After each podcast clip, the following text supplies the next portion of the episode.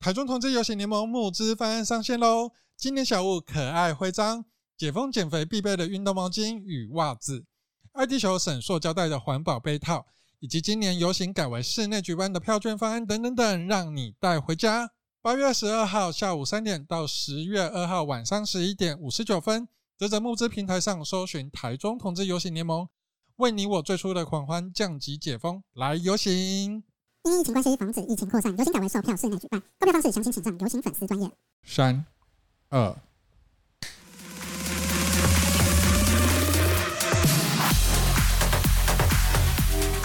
我是中港小辣椒，我是 T 宝。我们会用轻松又带点北蓝的方式，邀请中部在地的团体来让大家了解他们平常工作内容。二零一九年通过同志婚姻七四八的施行法之后，同志可以结婚了。那下一步呢？下一步同志可能会想要收养小孩，想要生小孩，所以我们接下来可能会有收出养的议题，可能会有代理育母的议题。那到底小孩子到底要怎么收养呢？有血缘没有血缘的收养又差在哪边呢？哪个难度比较高？哪个难度比较低呢？今天我们邀请了台湾同志家庭权益促进会的嘉荣，中部办公室的主任。Hello，大家好，我是嘉荣。很好，自己 Q 出来。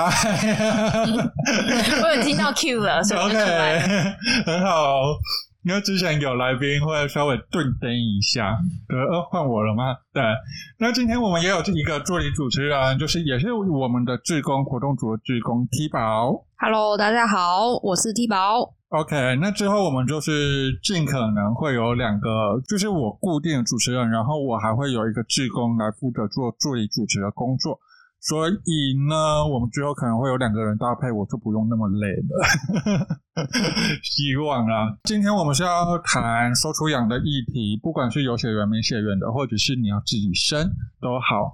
我想要先问问在座两位，你们有要生小孩吗？我本人没有。但我的另外一半，他非常渴望自己可以生小孩，就是经历疼痛的过程。他想要从他，他想要从他的肚子里面生出属于他自己的小孩。OK，对，OK。那嘉荣呢？有啊，当然有。我觉得小孩子是一个很棒的存在。然后，呃，生小孩或是养小孩，不管今天有没有血缘关系，其实都是一种爱的传承。OK，刚刚我们前面在 re 稿的时候，中港小辣椒已经先说明了这个问题，他自己的态度是不要 不要，因为因为我之前有在补习班工作，看到那些小孩子，我会觉得恶魔啊，你们全部都是恶魔。对，不过也是有我自己的考量，所以我不想要有小孩哈。回到最初，我们今天邀请的是童佳慧的嘉荣来跟我们聊说出养议题。呃，可能有些观呃听众朋友会不知道说。他们的工作在做什么？那你们平常工作内容除了有同志家庭的聚会，然后还有一些讲座之外，你们还有其他什么样的服务？嗯，其实我们现在也有自己的 podcast，同志家庭 podcast 啊。我们最主要想要做的事情，就是把生养小孩的这一个资讯也好、观念也好、经验也好，可以做一些交流。因为其实呃，二零一九年同婚通过了。那大家可以结婚了。其实很多同志的生命蓝图里面，其实没有想过说想要生小孩这一件事情，或是可以生小孩这一件事情。嗯，所以其实这个变化的过程当中，就是需要有一些呃人。或是有一些资讯，然后让他们可以真的思考一下，说这个念头到底适不适合自己。比如说，刚刚小辣椒就说，嗯，生小孩这个念头不适合我。但是也有像 T 宝啊，两个人可能想说，哎，其实我想要来生一个小孩。所以我们最主要做的就是说，可以提供资讯。嗯，那今天他不管是呃，透过网络上，或者我们有官方网站上面有很多的这个生养小孩的一些相关资讯。嗯，然后我们也提供一对一的咨询、电话的咨询。然后像刚刚提到，我们有办讲座。然后我们邀请同事家长来做一些经验的分享。嗯。那你们同志家长聚会都在做什么？同志家长聚会很精彩其实我们在疫情前，现在因为疫情啊，我们本来有个烤肉活动取消了。但是我们在疫情前，其实我们在那个东海大学啊，就办了一个野餐。然后那时候，等一下，就是在保守学校里面办这么多 哎 同志多人趴的活动。哎，我们没有想到那是一个保守的学校哎，我们就觉得那个大草原上面很适合，是一个很开放的空间，很适合办野餐。可是。他们前社工系系主任，现在的社会局局长，是保守的，对，看我们就不知不觉的，就是挑战了他们的这个权威。OK，但是就在教堂的旁边的草地上，我们就是一群同志家长聚会，小宝宝在草地上面爬，然后也有已经是四五岁了，呃，今年也有到上要准备上国小的嗯同志家庭的小朋友，嗯就大家就在那边聚会，然后呃，两个爸爸，两个妈妈，呃，我们大家就在那边聊天，说交流一些生活上的一些点点滴滴。那现在同志家庭的小孩最大到几岁了？嗯，其实今年五月的时候，刚好有一本呃书出版，嗯就叫做《两个爸爸》。嗯，然后这本书是由陈子良他所撰写的，他是台湾最早那个不是已经出了吗？对，今年五月份。对对对对，对。我过到时间都不知道了。对，那呃，陈子阳他其实是以台湾最早最早公开自己同志身份的男同志之一，但是他其实最早呃有小孩的男同志，嗯然后他在当然常年在美国生活，他的小朋友其实今年已经要上大学了，嗯嗯，所以呃，我们最大的小朋友，我相信呃，大学以后应该也是有，因为可能有一些重组家庭嘛，过后可能会就是呃会想要结婚啊，那嗯。大家小孩可能都大了，那高中、国中、国小，甚至到幼稚园的小朋友其实都有，OK，嗯。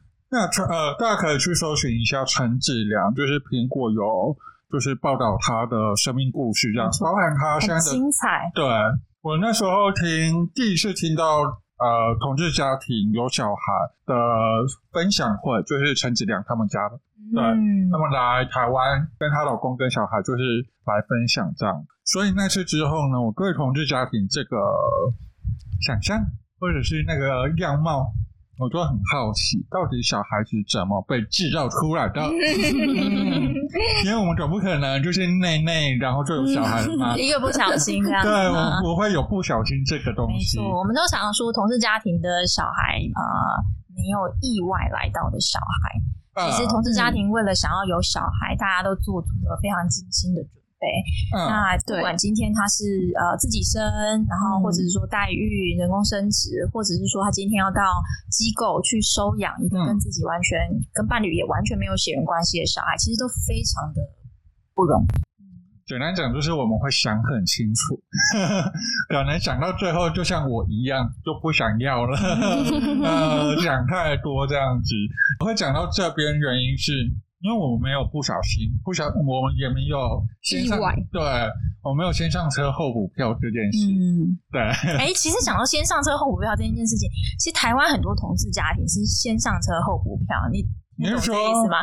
就是同婚二零一九年才通过啊，可是其实台湾的同志家庭，如果他小孩子已经哦上大学、上国中、上高中 早就已经出生了，有没有？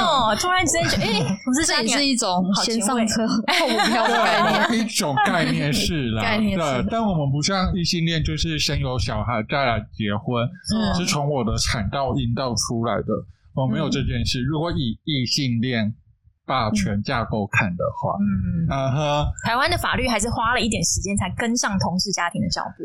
啊，这个时间也真的很久，久 久对，下一步可能要到我死掉的时候才会。我们希望不要有。对，我们希望可以尽快。OK，我们讲到同婚过后，我们就会面临到收出养的议题嘛。嗯，那我们同志家庭在收出养的呃过程中，你看他们的经验，你觉得比较多的问题可能会是出在哪边？比如说他们在收养评估报告的时候有 lose 掉什么，或者是他的生活中面对到的问题有哪些？我我觉得在开始之前，我要先解释一下，就是收养。其实在，呃七四八施行法通过之后呢，它其实有规定，其实有一种收养是在这个专法里面是允许的，就是收养配偶的亲生子。就是说，今天如果说我太太她有生了一个小孩，然后呃后来我们办了结婚，我其实是可以收养这个小孩的。那这是一种。那另外一种我们比较常讲的无血缘收养，就是今天我跟我太太，我们两个人一起到了一个呃收出养机构去、呃收养一个跟我们两个都没有关系的无血缘的小孩。嗯对那像后者的话，其实呃台湾的法规就是非常的矛盾哦。他就说，怎么说真的很奇怪。他说，今天呢，如果你是单身，对是可以收养无血缘的小孩的。可是今天如果你是同志，对然后你结婚了，嗯那你就没有办法收养无血缘的小孩。单身收养，他一直以来都可以收养，对。但我已经有婚姻的，却没办法。是不是觉得更有保障啊？我们两个人关系更稳定了，这个时候应该更适合照顾小孩。双薪家庭呢、是，但是事实上，在现在的这个法规里面，其实它是不允许的。这一点是不是觉得很奇怪？让观众听众消化一，下。这一点，这一点到最后讲来讲去，男同志最吃亏。为什么怎么说？男同志没有产到，对啊，我没有产到没有子宫啊，我们的法律就是以子宫谁的子宫出来，我不管你这个卵子这个精子是谁的，只要从你的子宫出来，你就是他法定生母所。以，其实你刚刚问到说最常出现的问题，其实是就是资讯的落差。嗯就我们在服务的过程中，往往会有一些同志，他其实不知道这个讯息，不知道说其实今天结了婚之后，他其实就呃失去了这个无血缘收养的机会。所以他们呃我们其实是在做一对一的电话咨询的时候，接过好几次电话，是对方打电话进来，然后很兴高采烈的跟我们讲说：“哎、我我跟我们已经登记结婚了，我们现在关系很稳定，然后我们现在想要收养无血缘的小孩。”然后为了确定一下，我们就问他说：“所以是已经登记结婚了吗？” 然后我们就好残忍哦！呃，就是跟你解释一下，现在的情况是有点特殊的。好残忍哦！所以我觉得这个资讯的落差其实是一个蛮大的问题，就是有些同志他可能身边他也许有认识很多同志家庭，嗯所以他知道说诶包含要怎么生、要怎么收养、这些规定他都知道。可是其实有蛮多的同志朋友，他其实不知道说他单身的时候就可以去收养，但是结了婚之后反而会有呃法律上的障碍。嗯第二个问题的话，我觉得其实是大家呃，如果稍微对无血缘收养有一点了解的话，就会知道说，现在台湾的无血缘收养都必须要透过合法立案的收收养机构才可以进行。好像只有一两个嘛。呃，全台湾有九家收收养机构。我是说有就是同志可以去做的机构，好像只有一两个。如果你问的是是不是同志友善的收收养机构的话，那的确是呃数量就比较少一点的，或者是说他有没有服务过同志的经验，其实也会差蛮多的。嗯嗯所以呃，大家会有点担心说，呃，我我要去这些收养机构，是他是同志友善的吗？他自己有没有服务过同志？他知不知道、呃嗯同志的一些情况，或者说他会不会因为不了解，然后所以把呃我们排拒在外？嗯嗯嗯，我们现在可以说出两的，就是跟同志比较友善的，嗯，一个是家父，是吧？呃，儿盟、哦，儿童联盟，对对对，儿嗯、儿童福利联盟，还有嗯立新。呃，对对对对对，也是很有善的机构。嗯其实这两个呃都算是台湾蛮大型的呃收创的单位，然后他们也都在呃公开的场合里面，就是也有支持过呃同志收创的议题。因为其实对他们来讲，他们觉得最重要的是说，今天呃来收养的不分性倾向，是不是做好了充分的准备？嗯嗯嗯嗯嗯嗯，都是台湾的小朋友在说手出养，年纪越大越不好出养。这是一个很残酷的事实。对，没错，大家都想要说可以呃从小 baby 啊，小 baby 很可爱啊，嗯然后也在依附关系的建立上面会比较容易。然后在他的血缘告知这件事情，身份告知这件事情，小朋友就是小 baby 会比较没有印象。对 你如果两三岁的话，他已经有一点点会跑跑来跑去啊，爬来爬去这件事情。所以我觉得台湾人对于收出养小孩子的年纪也是需要去稍微松动一下。那我会想问说，那我们在做收出养的时候啊，我们通常面对到的反对声音是哪些？好，其实有不同层次的反对的声音，但是你如果仔细听的话，你会觉得听出有点矛盾的。第一个他会说，哦，单身的人他比较没有办法照顾小孩。但是我们马上就想到了，不是我今天要用单身的方式双杀，而是现在的法律其实就规定了这一件事情。我被强制单身、是单亲，但我觉得单亲到底是不是可以照顾好小孩？我觉得有些人当然是没问题的，嗯还有很充分的就是家人的支持系统，所以呃，单亲与否不是太大的问题。但是有些人接着他会说，嗯，就即便你们是稳定关系的同志，但我还是会担心说，同志就是没有办法照顾小孩，或者他会说，今天呢没有爸爸或是没有妈妈，就没有办法提供小孩良好的教育环境。这好互加盟哦。对，最后一个，我觉得是呃，蛮也是蛮多人的担忧。他会说，今天呢，同志就是会被歧视，就会被偏见对待。所以，如果小孩跟着同志家庭一起生活的话，也会被欺负，然后很可怜。其实这是大家一一般很常见的迷思。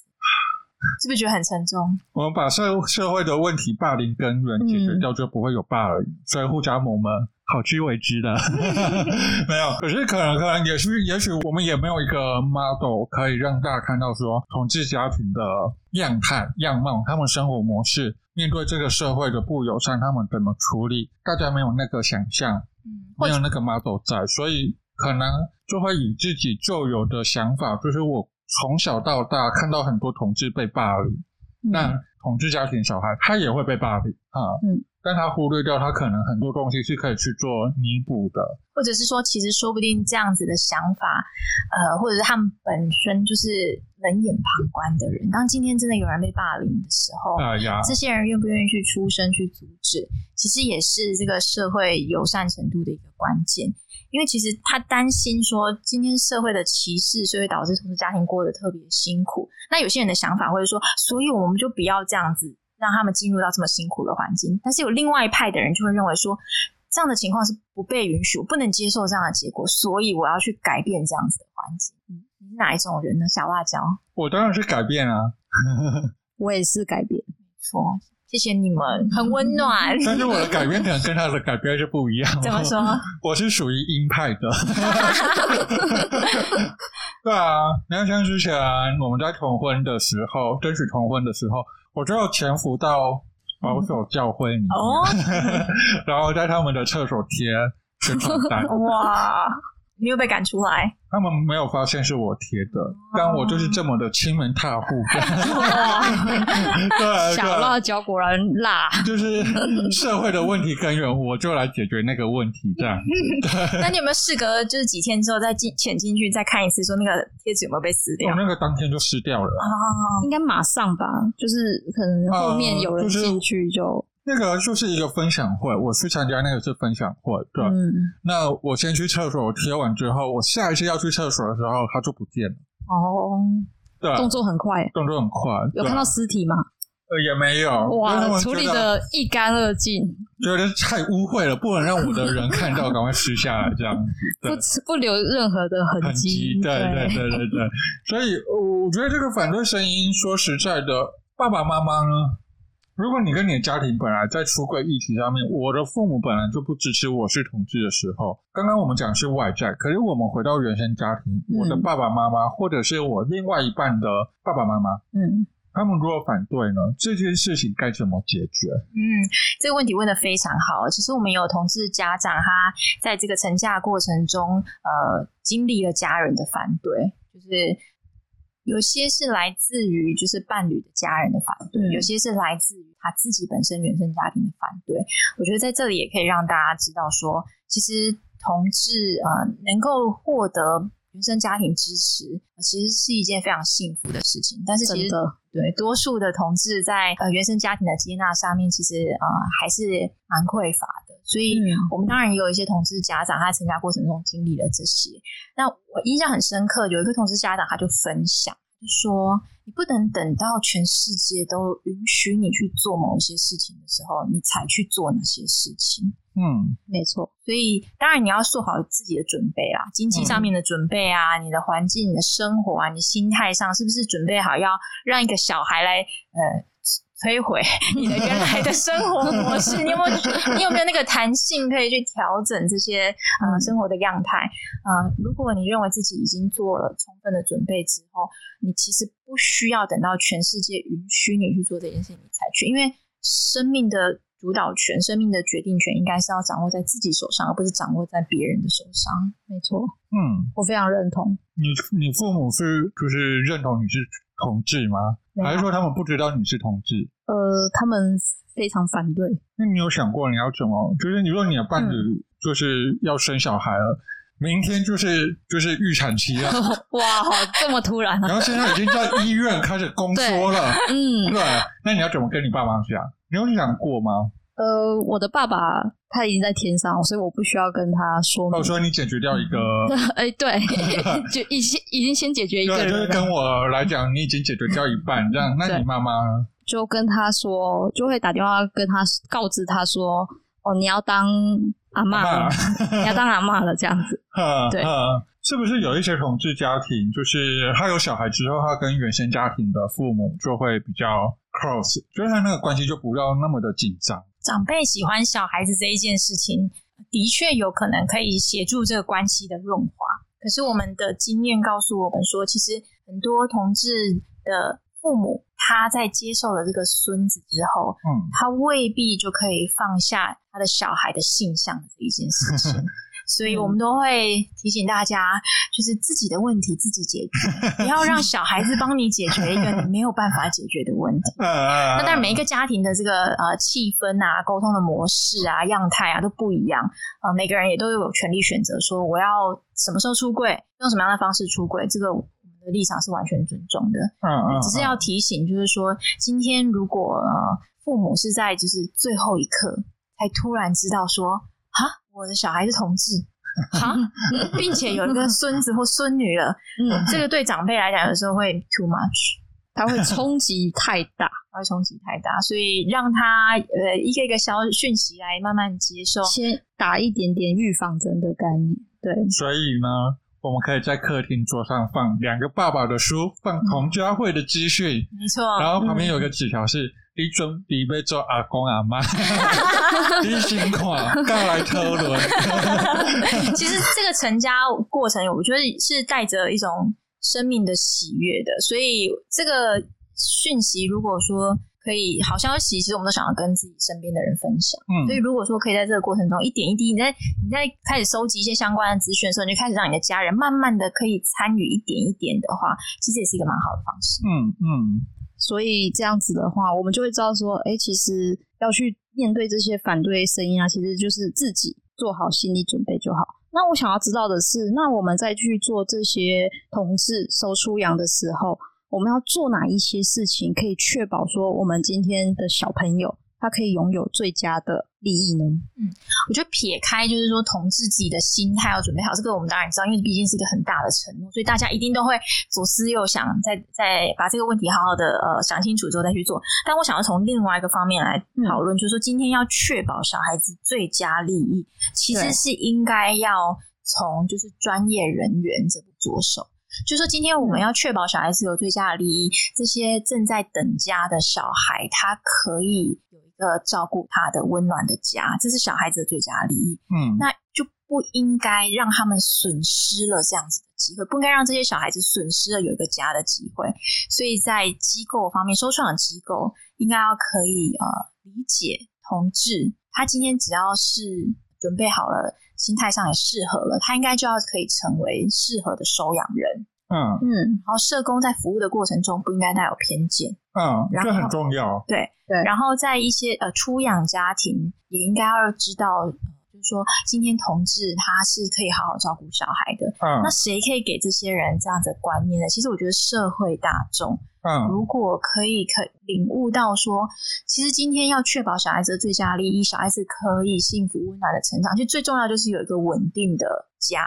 嗯同志他只要准备好了，他就是可以提供这样子的环境。嗯，所以我们不应该单纯因为我们对于某些性倾向的偏见、歧视，就剥夺掉了这些小孩有这个家的权利。所以法规法规的部分，现在挡在这些小孩子前面的，小孩子可以本来可以有幸福的家庭的哦，挡在这些小孩子前面的，其实是现在不完美的转就是无血缘收出养这件事情，赶快通过啊！没错，而且其实我们现在已经有呃有很多组的无血人收养的同志家长，他们其实呃其中一方都已经完成最后的裁定了，嗯，嗯然后小孩子也在他们家里生活了，嗯可是他们也有伴侣，嗯然后他们的伴侣就跟这个小孩子都还没有任何的关系，嗯那这其实对小孩子是一个非常大的没有保障的事情。嗯今天嗯呃，就有同事家长收养的同事家长分享说，今天如果那一个呃本来的那一个收养的家长，他如果今天发生了什么样的意外，嗯那小孩子除了失去了那一个原来的法定上的呃家长之外，他可能也会失去另外一个家长，因为另外一个家长完全就没有任何的侵权。就像没有同志婚姻的状态一样，还在真空样子。哦，哈哈哈，那社工在评估的时候啊，到最后一定要裁到法院去嘛？那法官呢？法官我们也会有期待说他不要有这么大的偏见，还是说这个收出养的工作很大的一部分是落在社工身上？其实都有，社工跟法院端其实都非常重要。然后社工会提交呃评估报告，但是最终的裁定还是是由法院来裁定。嗯所以呃，法院也可能会有其他的意见、其他的想法。嗯，所以呃，司法人员的呃专业的培训，或是社工的专业培训，其实也是我们同家会一直很努力的工作之一。所以你们有去司法院里面讲过？我们有一些呃专业的讲师，然后同家会资深的这个义工啊，呃，之前我们有一些理监事，他们就会嗯。去这些专业单位去分享，然后呃，一则是分享说他们在他们专业领域上面，他们对于同志家庭的了解，另外一则是同志家长就直接到这些受创机构嗯现身去分享说。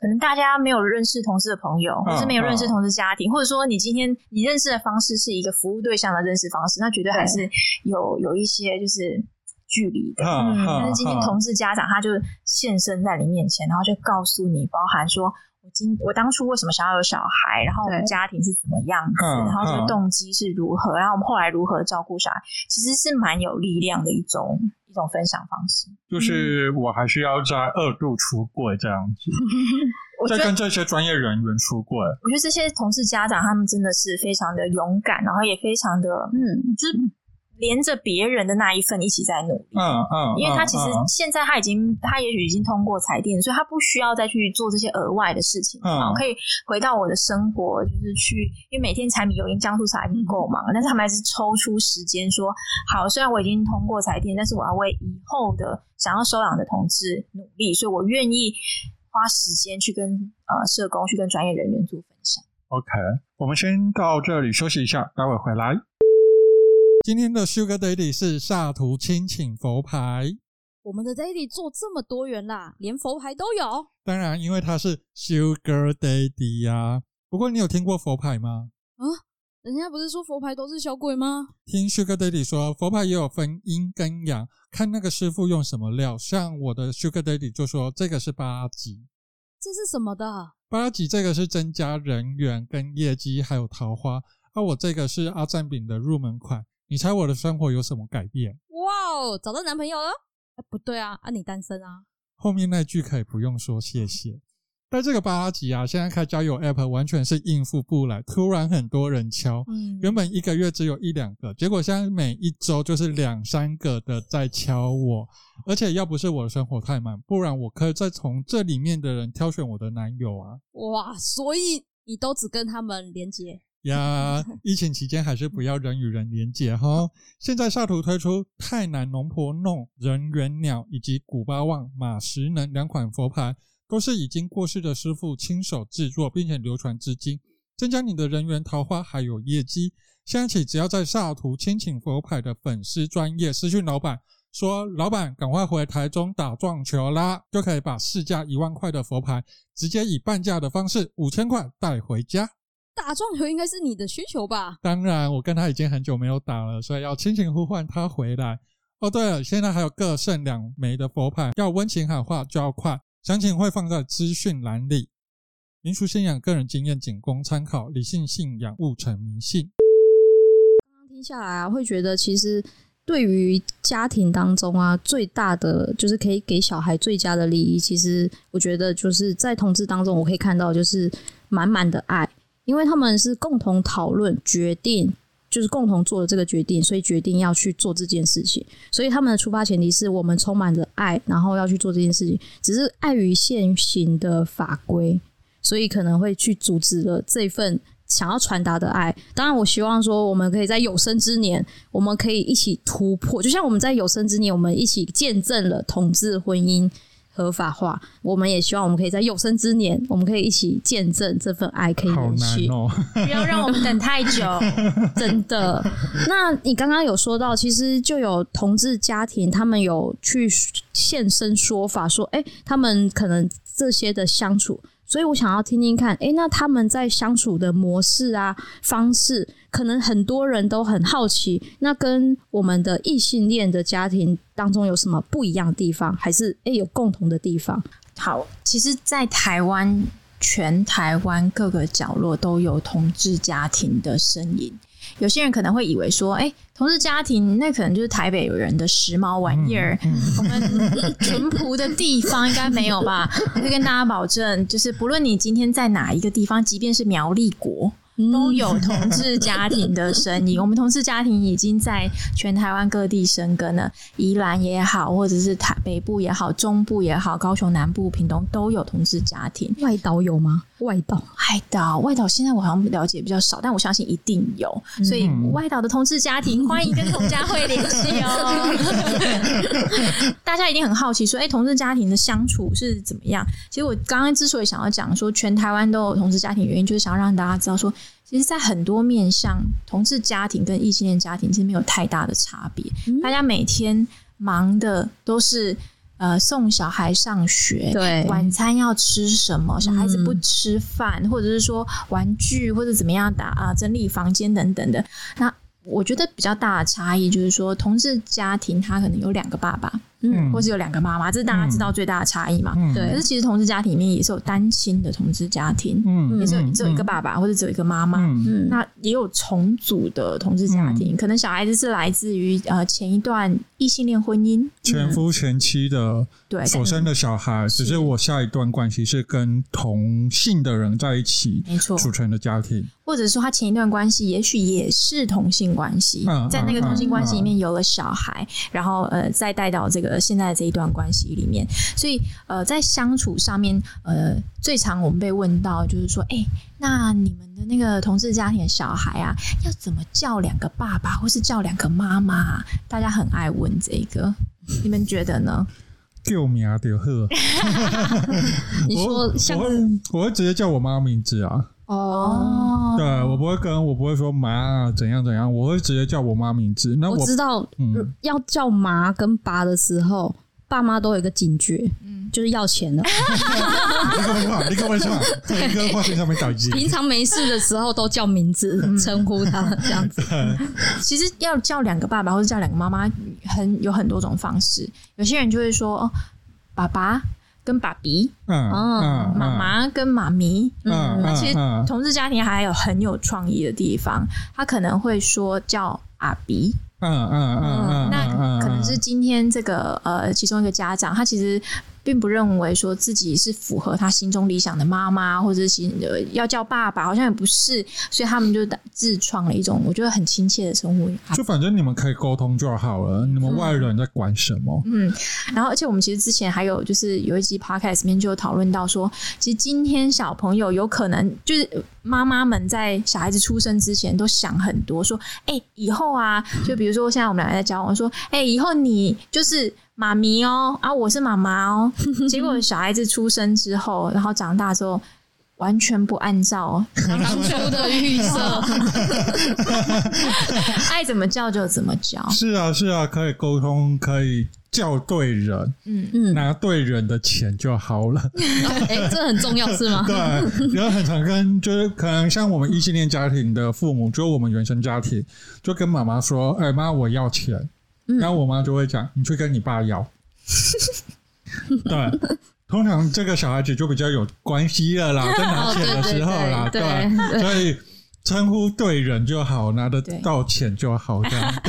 那像前现在不是在疫情期间嘛？嗯那嗯呃，很多就是不知道你们身边有没有就是有小孩的家庭，他们基本上都是在哀嚎，哦，爸妈就这样，对啊，对啊，我朋友都水深火热当中啊就。关在家里面，然后大家就突然之间就没有办法上幼稚园，或是没有办法送去保姆啊，或是托婴中心那边。那呃，异性恋家庭哀嚎，同时其实同志家庭也在哀嚎，就是说天哪，呃，现在就是很想要，就是可能平常会呃有家人可以来帮忙照顾，嗯那现在疫情期间不适合让大家移动来移动去，嗯所以怎么办？就只能自己闷着头照顾。那或者是说，今天为了要呃没有办法送幼稚园了，所以只好搬回原生家庭。那可是像同志，如果我是双薪，然后我又我们的我们这两个伴侣又没办法远距工作，那我可以请防疫照顾假吗？其实防疫照顾假主要是呃针对小孩子的主要照顾者，所以它其实没有限制说必须要是爸爸妈妈，其实阿公阿妈也是可以请防疫照顾假。那比较大的问题是在于说，这个防疫照顾假到底有没有给薪这一件事情，哈，或者是说在职场上，你公司你们办公室就是五个人大家一起工作，你你嗯你不在了，工作量就是 share 给同事对，。那其他同事可能家里也是有小孩，嗯对，大家就会比较尴尬一点。但是其实这也带出一个很重要的议题，就是说，今天如果你需你照顾小孩这件事情，其实你会需要帮手。嗯，那假设如果你可以找到好的保姆、好的托婴中心，当然也是很好。可是如果今天突然有一个意外来袭的时候，嗯你需要的可能最我们最直接联想的，你可能朋友也好，但是最终最常其实就是家人。哈，所以，如果今天跟原生家庭的关系其实有点紧张的，那其实也是可以生小孩，是可以养小孩没有问题。嗯只是在这些呃，像疫情啊，或者突然之间手忙脚乱，对，你就没有突然之间你就不知道该请谁来跟你一起照顾这个小孩。嗯你们会有互助会吗？就说小孩先送去你家，然后再送来我家这样。例如像共学团，我知道共学团他们就是会有，呃，比如说我这个父母，我们这一家没办法把小照顾小孩，那我有共学团时间，我会把小孩就是托给伙伴照顾。那我时间到再去接他，这样、你们有这样互助会吗？其实我们也有很多家长，他们也有参与就是共学的这个机制，嗯所以嗯呃，他们之间会有这样的关系。可是就是因为疫情，所以嗯现在突然之间，呃，对于朋友到底现在要不要聚餐，要不要见面，好像都会有一点抱持的担心。同志家庭有小孩之后，接下来我们要面临到教育嘛？那这个教育可能不像我们以前小时候，爸爸妈妈会觉得说，哎，我的小朋友要送入好班。嗯我记得以前我们国小有分前段班跟后段班，然后有一些家长就会想要丢给那个名师去教这样子的。嗯那同志家长呢，他就是小朋友如果已经到了学龄阶段了，要进入学校，那他评估这个学校的校风也好，老师也好是什么？对，可能会像我们一样，就是望子成龙，望子成凤。我不管你怎么样，就是给我进前段班就是。就是要送精英教育这样子对对吗？对对对对对。其实我们同事家长最常分享的就是他们呃最希望今天小孩子去的这个教育环境是一个同志友善的教育环境。嗯所以像幼稚园来说的话，呃，我们的家长他们通常都会在呃挑选幼稚园的过程中，他们会主动的去跟这些幼稚园的行政人员嗯直接出轨。嗯就直接说明说，我是一个男同志，然后我是同志家长，或是呃我现在已经有一个小孩了，然后呃小孩就是生活在同志家庭当中。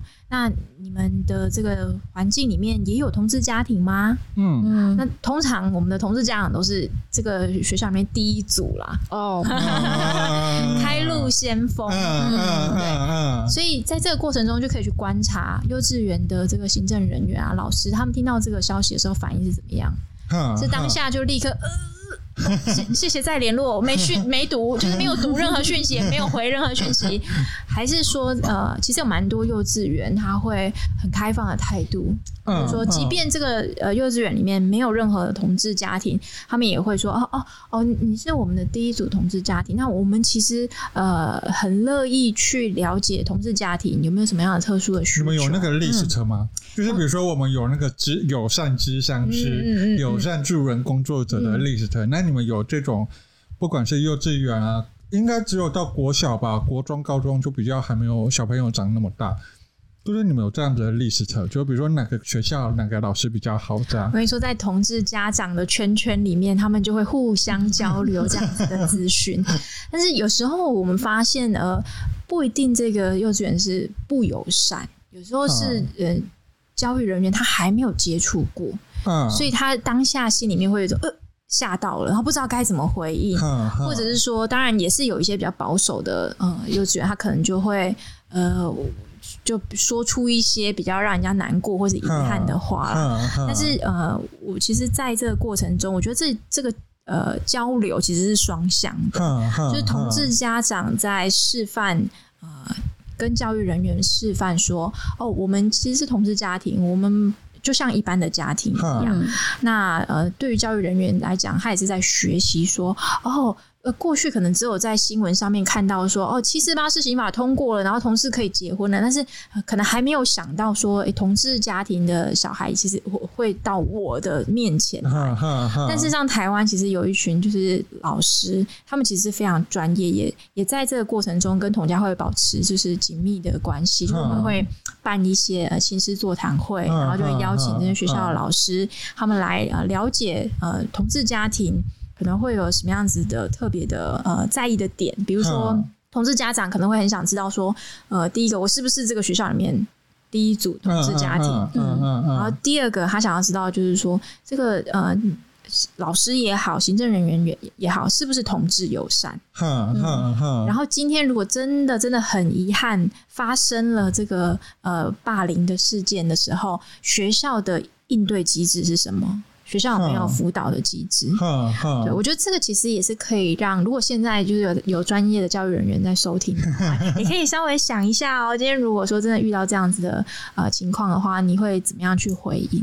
大家每学期都还是要有新品时数哈，所以你们也可以邀请同家会 去做教师研习场这样子。没错，因为这个东西，你未来每个县市都会有同志家庭，你未来也有可能有几率会面临到你的学生是同志家庭的小孩，你还是得要去面对父母、面对小孩，甚至你们班上。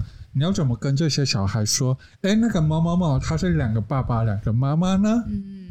就对。我分享一下，就是我们有个台中的同志家庭啊，他们就是呃进到小朋友进到这个幼稚园之后，他们就是第一组嗯。当地的同志家庭。嗯。然后呢，我觉得非常可爱的是，就是这个嗯。同事爸爸就跟我们分享说，他那个幼稚园就是一个很开放的幼稚园，嗯。然后呃他。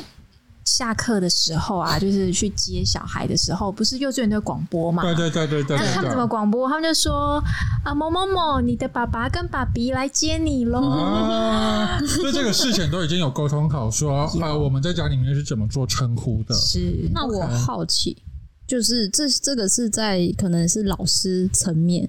那假设他们有没有遇到过？可能老师是非常愿意接受的，可是可能有一些不友善的家长，他他后来得知我的学校，我的学生读这里，我的小孩读这里，可是为什么你这间学校收了同志家庭的小孩？那他们会有做哪一些事项？就是做事什么样的事情，以及学校单位老师他们怎么去做这方面的调解跟下课。接小孩，开车撞那父母，呃，小辣椒一定要行为这么的辣吗？重要是其实 T 宝刚刚讲的非常的精准哦，就是呃。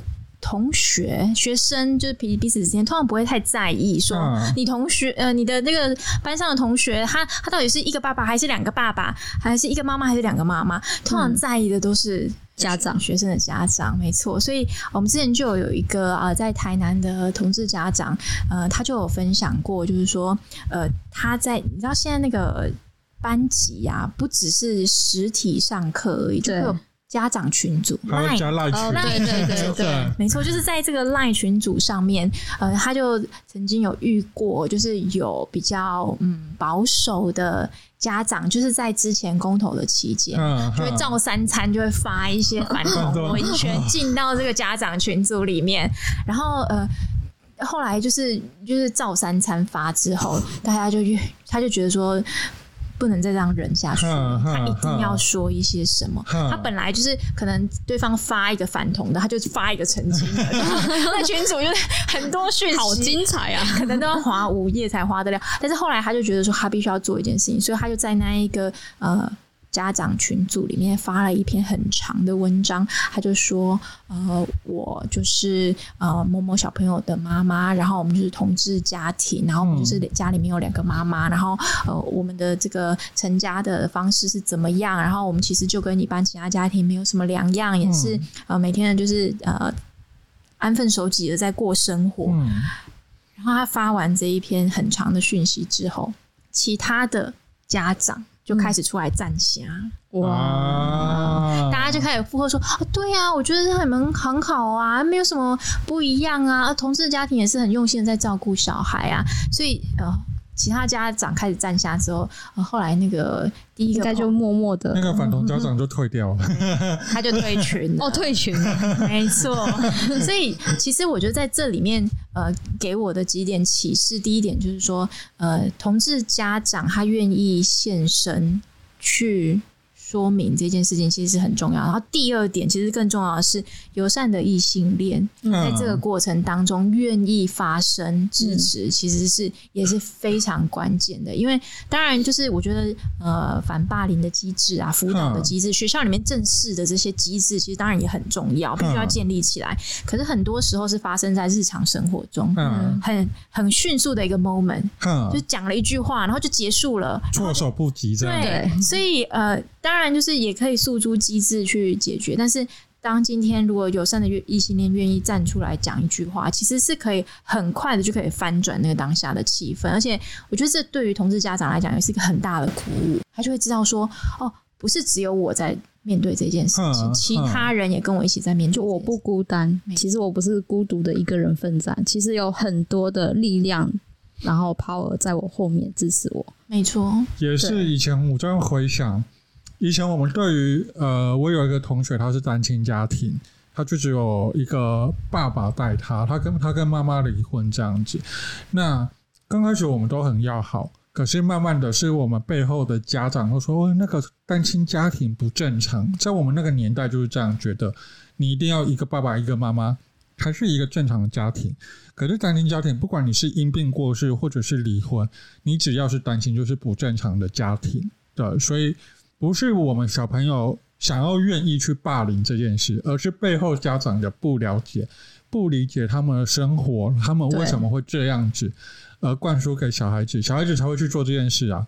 嗯，没对啊，对错。啊，，其实小孩子是非常单纯的一张白纸，没错。那那个家长他就有分享说，他的呃女儿在学校的时候就跟他比较要好的嗯。呃朋友就说，哦，我我我我是同志家庭的小孩，然后你知，道同学反应是怎么样吗？等一下你要不要跟我一起去上厕所？小朋友根本就不 care。对啊，他们根本不 care 啊，都是我们大人在那里胡思乱想。真的。对呀那，当然就是早早期的一些性别平等教育，当然也是很重要的。那我们早期没有啦，你那时候有吗？呃，我觉得比较多好像都是从就是呃电影啊，哦呃呃小说啊、文学啊，就是这些其他的娱乐开始慢慢接触起，好像学校课堂上面正式的正规的教育好像比就没有。较少。对，那时候的教育没有。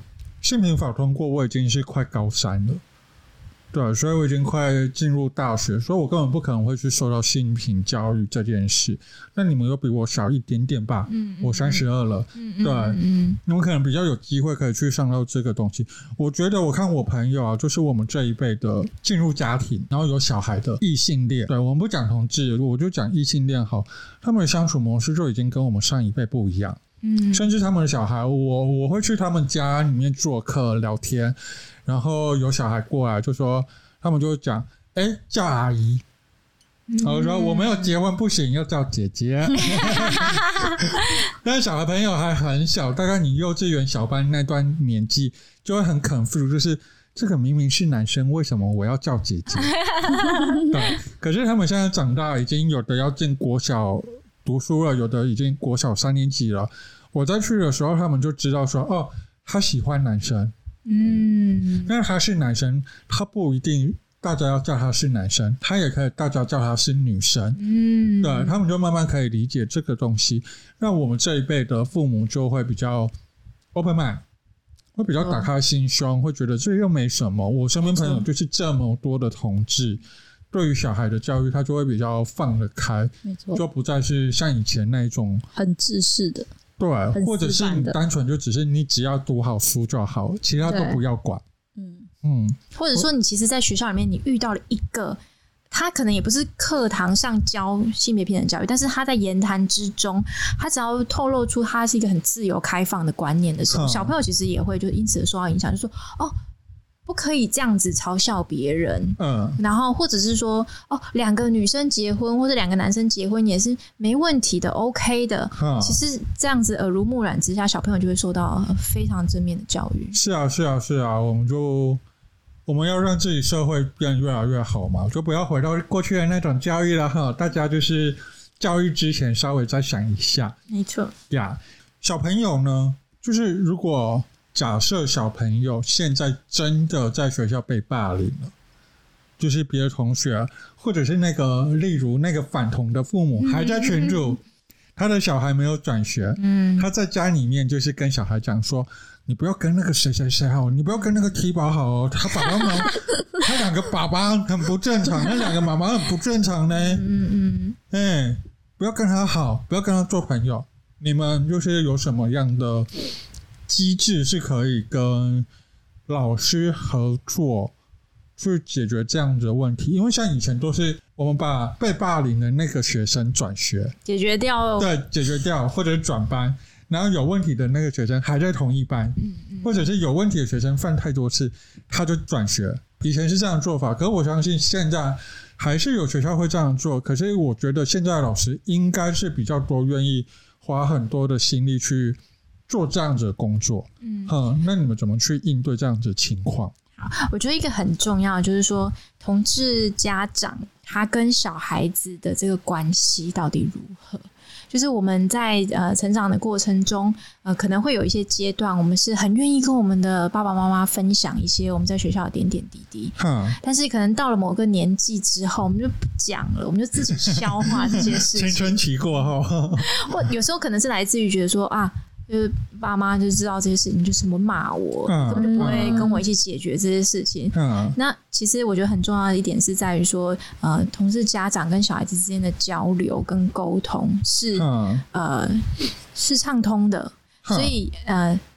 小孩子他愿意回来诉说他今天在学校到底发生了什么事情，嗯。然后家长愿意陪着小孩子去讨论说，那今天这一个呃，可能跟同学之间的争执也好，或者说真的被同学呃骂了、霸凌也好，呃，小孩子目前他的状态是怎么样子？嗯他觉得说，哦，这件事情他可能就是一个小小的不愉快而已，他可以用他自己的能力去解决。嗯，还是说他今天真的来到了一个阶段，是他必须要有家长去协助、去介入，嗯然后跟老师做沟通。嗯那所以事前的时候，呃，老师如果可以知道这一个同志家庭的情况，就很重要了。嗯嗯所以我们才会很多家长，他可能呃幼稚园也好，国小也好，他都会希望说在呃开学之前，可能先呃去跟老师做一些沟通，嗯然后让老师知道说呃这个家庭的情况，嗯然后呃，像这样子的这个沟通的模式建立起来之后，其实对于后续真的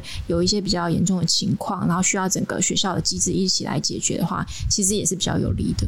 哈，那当然，我觉得还有一个很重要，就是呃，同志家庭如果大家可以一起保持一个比较紧密的关系，嗯，然后彼此互相去交流一些，哎、你遇到的情况是怎么样？嗯哦，我遇到的情况是这样。那我因为其实呃，就像刚刚前面讲的，很多呃人际上面的互动，它到底是歧视，哼还是他是一个嗯失言，嗯还是开玩笑？哼那有时候的分际其实是有点难拿捏。对对对，那每个人的个性不一样，大家处理的方式也会不一样。嗯嗯嗯嗯，所以同事家庭的，我们的一般我前面讲的那些同事家庭的聚会，我们当然、吃吃喝喝也是很重要啦，呃野餐啊也是很重要啊，互相就是呃交流一下生活的一些资讯也是很重要。但是还有一个很更更重要的意义是在于说，我们可以交流这些呃一般日常生活中遇到的一些难题跟困难，嗯然后你是怎么解决的？那我有没有一些更好的方式？经验的分享就对了。嗯哼，所以呢，疫情过后，同家会还会再开办同志家庭的聚会吗？欢迎大家来参加，我们会呃在安全的情况之下，但可能今我们现在年都没办法了吧？呃，其实，在疫情期间，我们还有做过线上的聚会啦，就 Oh, 同 really？志同事家庭的线上的聚会。嗯，但就是单纯就是大家面对荧幕这样子交流。对交流的内容可能大家会比较有限，但是我们是尽可能的让大家不要失去连接，因为呃，其实说来说去，这个社会上面还是异性恋是多数，对啊，所以同事家庭可能呃大家散居在不同的城市有多有少，但是呃可能身边的人都是以异性恋为主，所以很多同志特别遇到的一些困难或是挑战啊、还是。必须要回到社群来，嗯来大家讨论解决。尤其现在是疫情时间期间，所以大家在线上可以说：“ 哦，我小孩都在丢玩具，都不收，啊，你写安诺港。”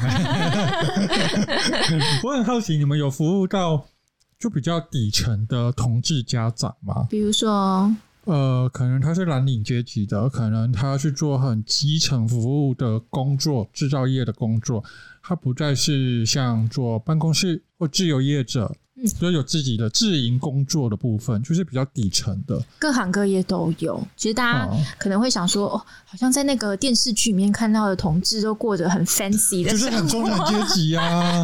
其实各行各业都有。那我我好奇哦，嗯，底层家长的教育状况如何？就是好像我们认为以前比较底层的异性恋家庭，小朋友就是早早就要跟自己的爸爸妈妈，呃，就是出去做工。这个呃，他们的教育可能会比较偏向于说，你就读书，剩下时间你就跟我出来赚钱。那底层同志的家庭状况会有这样状况吗？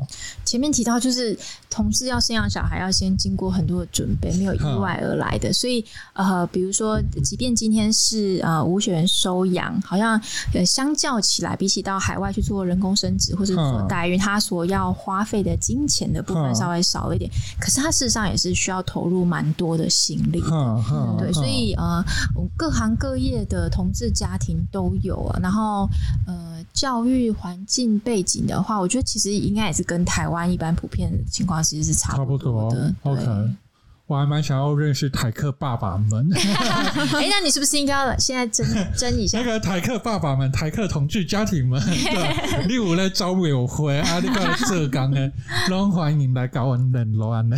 对，因为我真的还蛮好奇，这样子，好像我们认为同志的生活都会比较一个呃高品质的生活，那异性恋就是随便养的生活。也没有这样子，让就是异性恋要抗议了啦。我也要抗议的。我觉得好像没有可。是我们被受到大众文化，就像你说，同志家庭在影剧圈就很 fancy 啊，对啊。那那个我就会很好奇，就是经济落差比较经济底下面的嗯嗯，同志家庭，他们的生活样态是什么？如果你们有是就是有服务到的话，可以 pass 给我。对，好，那同家会接下来未来的工作呢？你们有什么活动啊？想要跟大家分享的？好，其实我们的工作除了呃办一些聚会啊、讲座之外，还有一个部分很重要，就是做倡议。嗯像现在呃，刚刚前面提到的无血缘收养，现在呃，另一其实同志伴侣是没有办法收养另外一半的养子女这一件事情，嗯嗯也是我们现在在努力的方向。然后希望转法可以做一些修正，就不要排除掉这些无血缘的家庭。那另外一个部分还有人工生殖法，现在也在准备做修正，因为过去的话，台湾这个人工生殖法仅限于异性恋夫妇才可以使用。对，对，所以呃，同志即便结了婚之后，也没有办法在台湾使用人工生殖技术。这次人工生殖法推动，它也包含代孕吗？其实，在现在的讨论就是非常的广泛，除了包含女同志，也包含了代孕，都在呀讨论之中。那我们当然是希望，就是说，今天呃，假设这个呃制度真的在走的时候，你如果真的要排除同志，你必须要有非常好的理由。那我们现在其实是想不到有什么很好的理由，说今天只允许异性恋夫妇使用，但是不准同志配偶使用。我想女同志会比较容易通过、啊，有子宫，男同志就比较可怜了。代孕的话，因为涉及到比较复杂的议题、对啊，那个子宫商品化这件事情就有得吵了。没错，但事实上，其实女同志会不会需要代孕的服务，也有有可能，会有可能对啊，对啊，所以我们都很关注。那呃，除了这个法规的修正之外，我们现在也希望说，呃，未来在教育的现场，或者是说社工的专业人员的培训、司法人员的培训里面，都可以包含把同志家庭这一块纳进去。那未来的话，我们就不需要说，哎，还要私下去打听说，哎，哪里有友善的这个名单，哪里有友善的这个呃收养机构，没错那收友善的学校，什么都要有一个友善的清单。其实最终我们希望的目的是，所有人都是友善的，嗯大家都了解到同志家庭的需求，然后不会有差别的对待。嗯嗯，专业培训也是我们现在在做的。那最后的话，当然是希望就是说，想要成家跟已经成家的同志可以获得支持，然后社会可以更了解呃同志。那我觉得还有一点，我自己觉得蛮呃蛮在意的，也是我觉得童家会很在意的一点，就是说我们希望未来的台湾社会是一个适合所有的小孩生活的世界。嗯哼，就是今天这个小孩，不论他的自我认同，嗯。他不论他的性别气质是怎么样，嗯。然后也不论他的家长的性倾向是怎么样，嗯或者家长的国籍是怎么样，他在台湾都可以健健康康、平安的长大。嗯对，那当然这就也包含同志家庭的小孩。呀，对，呃，如果你喜欢这个节目的话，你可以在呃 Spotify、Apple Podcast、呃 Google Podcast、呃 Sound on First Story，我每次讲都会打结。那同家会也有 Podcast 吗？对，你只要搜寻同志家庭 Podcast，在上面刚刚小辣椒说的这些地方，你就可都以找到我有，们。对，都有。我们两个 podcast 全部都追踪订阅起来，然后也可以追踪订阅同家会的粉丝专业。可是你们有一个叫是儿童儿的童，嗯家庭的家，那是我们的小编账号。哦，那是小编账号。但是我们现在也有 Line 的，我们有 Line at，所以如果搜寻小老鼠 LGBT Family 的话，啊、你就可以跟我们联系，然后我们有提供呃像一个地图一样，我们提供我们各式各样的资源。如果你如果你是家长的话，你就输入我是家长，然后我们就自动跳出说提供这给你，些例子才出来这样子。或者是准家我是准家长，啪跳出一大堆资讯。好，所以全部都追踪起来。那你要找到我们的话呢，可以在台中同志游行联盟的粉专，或者是我们的 IG Goodbye 台中啦，再见了中港，可以找到我们。那么下一集呢，我们会邀请一位男同志来跟我们分享他跟家里出柜的状况是如何。那我们下次见喽，拜拜。拜拜，拜拜。